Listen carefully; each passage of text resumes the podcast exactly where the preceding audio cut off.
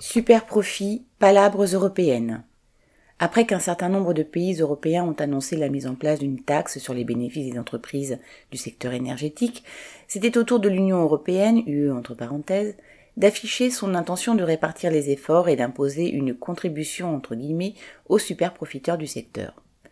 Il faut dire qu'avec des bénéfices supplémentaires estimés à 200 milliards d'euros pour la seule année 2022, les grandes compagnies énergétiques européennes, du britannique Shell au français Total Energy, en passant par l'italien Enel, ont touché le jackpot grâce à la flambée des prix. La Commission européenne, par la voix de sa présidente, Ursula von der Leyen, a donc annoncé vendredi 16 septembre un ouvrez guillemets plan d'amortissement de l'impact de la crise de l'énergie fermé guillemets. D'abord, il s'agirait de faire baisser la consommation énergétique de tous les États membres. Ensuite, il faudrait plafonner temporairement les recettes des producteurs d'électricité dont les coûts de production n'ont pas augmenté, car ils produisent avec des ressources indépendantes du gaz, mais qui ont profité de l'envolée des prix, alignés sur celui du gaz.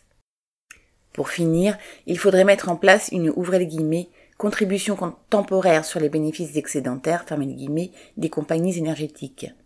La fameuse taxe, ou contribution dans le langage plus diplomatique de la Commission, deviendrait donc une réalité et tous, du simple citoyen contraint de couper le chauffage à l'actionnaire millionnaire de Total Energy délesté d'une partie de ses super profits, uniraient leurs efforts pour éviter une Europe plongée dans les ténèbres.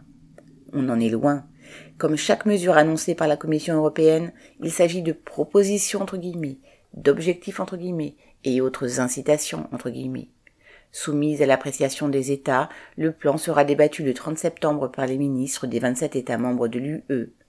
Et il y a fort à parier que, si contribution il y a, elle ressemblera aux impôts exceptionnels censés être déjà en vigueur dans certains pays de l'Union, qui existent surtout sur le papier et bien peu dans les caisses des États.